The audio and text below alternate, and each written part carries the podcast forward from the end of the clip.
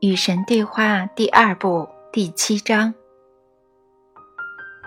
你为什么创造两性呢？你认为我们只能通过这种方式繁殖吗？我们应该怎样对待这种叫做性生活的美妙经验呢？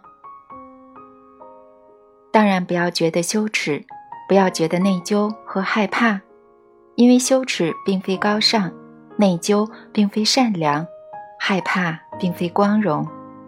不要怀着淫念，因为淫念并非情欲；不要想着禁欲，因为禁欲并非自由；不要强迫对方，因为强迫并非渴望。显然，也不要想着用性控制别人或者获取权利，因为这些和爱毫无关系。但是，是否可以只是为了个人满足而性交呢？答案令人吃惊，可以的，因为个人满足是自爱的同义词。长久以来，个人满足一直遭到严厉谴责，所以人们对待性总是怀着强烈的负罪感。人们说：“你们不能将某种具有个人满足功能的东西用于个人满足。”这种说法明显是自相矛盾的。但你们不知道该怎么办，于是你们决定：如果你们在性交期间和过后觉得很美好，你们将会为此感到内疚。你们觉得这样至少还能说得过去。这就像那个你们所有人都认识的歌星，他的名字我在这里就不说了。他通过唱歌赚到了数百万美元。有人问他怎么看待他成功的唱歌生涯及获得的财富，他说：“我简直有点内疚，因为我非常热爱做这个。”他的言下之意很明显：如果你做的事情是你热爱的，那么你就不该从中赚钱。大多数人通过做他们讨厌的工作，至少应该是某些困难的工作。而非能够带来无尽乐趣的工作来赚钱。所以，这个世界的看法是：如果你对它有负面的感受，那么你就可以享受它。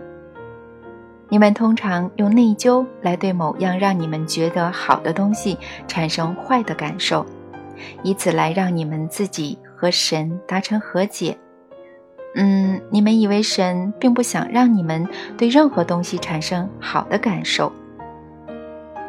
你们尤其不该觉得身体的愉悦是好的，千万不能觉得性是好的。你的奶奶过去经常在你耳边低声地这么说。现在有个好消息，热爱性是完全没有问题的，热爱你的自我也是没有问题的。实际上，你必须热爱性和你的自我。对性交或者其他任何东西上瘾。确实对你没有好处，但热爱它是可以的。每天请说十次“我爱性”，再说十次“我爱钱”。现在你想来个劲爆的吗？说十次“我爱我”。下面这些东西也是人们认为你不该爱的，去爱他们吧。权力、荣誉、名望、成功。胜利，还想再来点吗？试试这些。如果你爱他们，那么你真的应该感到内疚哦。别人的爱戴，变得更好，拥有更多，明白怎么做，明白为什么，够了吗？且慢，这里还有最大的愧疚。你最应该愧疚的时候，就是当你觉得你认识神。难道这不是很有趣吗？让你终身感到愧疚的，竟然是这些你最想要的东西。然而，我告诉你，去热爱你想要的东西吧，因为你对他们的爱能够将他们吸引到你身边。这些东西是生活的要素，如果你爱他们，你就是爱生活；如果你宣布你渴望他们，你就宣布了你选择所有由生活提供的好东西，所以选择性吧，所有你能得到的性；选择权利吧，所有你能掌控的权利；选择名望吧，所有你能获得的名望；选择成功吧，所有你能取得的成功；选择胜利吧，所有你能经验的胜利。然而，别用性代替爱，而是把它作为爱的庆典；别用权力来欺压人，而是用它来救济人。别把名望本身视为目标，而是视为达到更宏伟目标的手段。别为了成功而让他人付出代价，而是把它作为帮助他人的工具。别选择造成他人失败的胜利，要选择那种无损于人，甚至有益于人的胜利。勇敢的去选择别人的爱戴吧，但要明白，别人也可以是你爱戴的对象。并且去爱戴他们，勇敢的去选择变得更好吧，但不是变得比其他人更好，而是比原来的你更好。勇敢的去选择拥有更多吧，但这只是为了你有更多可以付出。是的，去选择明白怎么做和明白为什么吧。这样，你就能和别人分享所有的知识。无论如何，要选择认识神。实际上，先选择这个，别的一切将会随之而来。你终生受到的教育是付出比索取要好，而你无法付出你并不拥有的东西，所以自我满足才会如此重要。所以，他受到鄙夷是十分不幸的事情。显然，我们在这里讨论的并非损害他人利益的自我满足，这并不是提倡你忽略他人的需求。然而，你在生活中也不该忽略你自己的需求。给予你自己大量的欢乐，你将会有大量的欢乐可以给予别人。佛教密宗的性爱大师懂得这个道理，所以他们鼓励自慰。而你们有些人实际上认为自慰是一种罪。自慰，老兄，你真的太过分了！这可是一本来自神的书啊！你居然谈到这样的东西，你怎么可以说起这个词呢？我知道，你对自慰有看法。我没有，但许多读者可能会有。如果我没记错的话。你说过，我们正在制造的这本书是要给其他人看的。是的，那你为什么要故意冒犯他们呢？我没有故意冒犯任何人，人们可以选择是否被冒犯，那是他们的自由。可是，你真的觉得我们能够坦率和开放地谈论人类的性生活，同时又不会使得某些人感到被冒犯吗？没有。但这样的话题太过分了。我认为大多数人尚未做好聆听神谈论自慰的准备。如果在这本书中，神只谈论大多数人准备聆听的问题，那么它将会是一本微不足道的书。当神说话时，大多数人对神说的话都没做好聆听的准备，他们通常要等上两千年。好吧，你继续说吧。我们已经没有刚才那么震惊了。很好，我只是用这种生活经验，顺便说一声，你们每个人都曾参与这种经验，但却没有人愿意提起它，来说明一个大道理而已。我在告诉你这个大道理，给予你自己大量的欢乐，你将会有大量的欢乐可以给予别人。密宗。该宗派对性的表达方式恰好是非常高级的。上师知道，如果你带着性饥渴去性交，那么你取悦对方，惊艳到灵魂和肉体欢乐而长久的交融。顺便说一声，这正是经验性爱的至高理由，能力就会大大下降。然而，密宗的恋人往往先是自我取悦，然后才去取悦对方。他们通常当着对方的面取悦自我，并且彼此鼓励和帮助，充满爱意地给对方指引。然后等到最初的饥饿得到满足，双方便更深的渴望。对长时间交合带来的狂喜的渴望就能够得到极大的满足。淋漓尽致的性生活是欢愉的、活泼的、充满爱意的。它由几个部分组成，这种相互的自我愉悦便是其中之一。你们所谓的交媾、做爱，也许只能持续两个小时，也许还不到。对于你们大多数人来说，那顶多就是一次二十分钟的运动。也就是说，如果能坚持二十分钟，你们就要谢天谢地了。我可没想到这本书会变成性爱手册。它不会，但就算它真的变成性爱手册，那也没什么不好的。关于性生活以及它最神奇、最有益的表达方式，大多数人仍所知无多。然而，我想说明的还是那个大道理：你给予你自己越多的欢乐，你就有越多的欢乐可以给予别人。同样的，如果你给予你自己力量的欢乐，你就有更多的力量可以和别人分享。至于名望、财富、荣誉、成功或者其他任何你感觉良好的东西，情况亦是如此。对了，我觉得我们应该来探讨为什么有些东西会让你感觉良好。好吧，就听你的，为什么呢？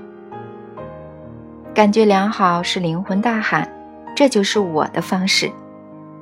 好比你在教室里上课，老师在点名，当你听到自己的名字时，你不得不说到，对吧？对的，嗯，感觉良好是灵魂说到的方式。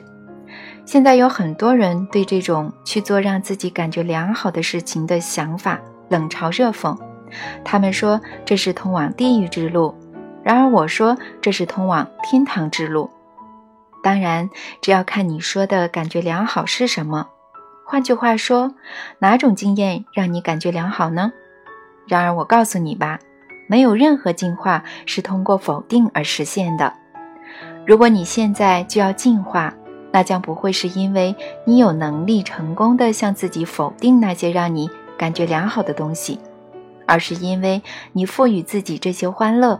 并发现了某些更美妙的事情，因为假如你从来不曾品尝过差劲儿，你如何能够认识某样东西是美妙的呢？宗教让你们听他的话，这正是所有宗教必定失败的原因，而灵性将会永远获得成功。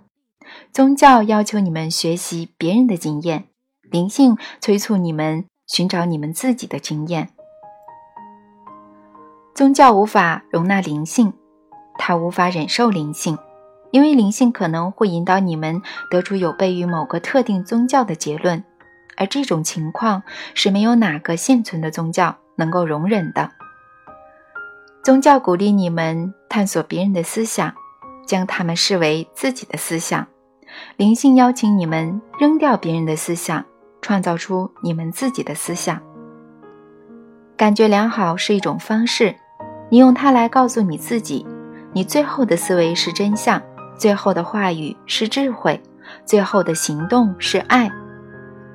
只要看看让你感觉良好的是什么，就能明白你取得了多么遥远的进展，多么高级的进化。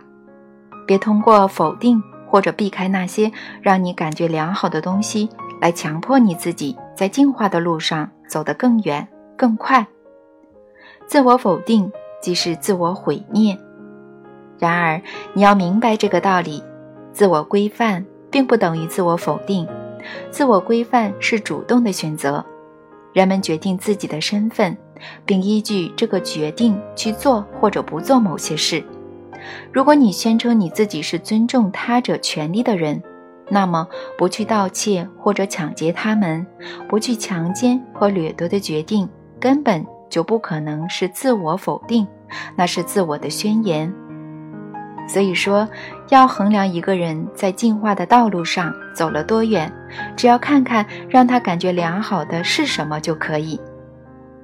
假如不负责任的去行动，假如以某种你明知会损害别人或者给别人带来麻烦或痛苦的方式去做事，你就会感觉良好。那么你在进化的道路上走的不是很远。觉悟是这里的关键所在。各个家庭和社区中的年长者的任务是，在年轻人中创造和传播这种觉悟。神的使者从事的工作与此相同，提升所有人的觉悟，让他们明白伤害或者帮助一个人，即是伤害或者帮助全部人，因为我们是一体。当你从我们是一体的立场出发，你绝对不可能发现伤害别人让你感觉良好。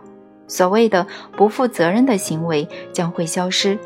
正是在这些参数之内，进化中的生灵才能经验生活。正是在这些参数之内，我才会建议你们允许自己去拥有生活提供的一切。你们将会发现，生活提供的比你想到的更多。你是你所经验的，你经验你所表达的，你表达你所拥有的，你拥有你赋予自己的。我很喜欢这个观点，但我们可以回到原来的问题吗？可以呀。我创造两种性别的原因，跟我赋予万物、赋予整个宇宙以阴和阳两种属性的原因是相同的。男性和女性是阴阳的组成部分，在你们的世界中，男女是阴阳最高级的生命表现形式。阴阳的表现形式有很多种，两性是其中之一。阴和阳，此和彼，这和那，上和下，冷和热，大和小，快和慢，物质和反物质，必须有所这些二元对立。你才能经验到你现在认识的生活。我们应该怎样表达这种叫做性能量的东西呢？怜爱的、开放的、活泼的、欢乐的、勇敢的、热切的、神圣的、浪漫的、幽默的、自发的、动人的、创新的、坦荡的、感性的，当然还有经常的。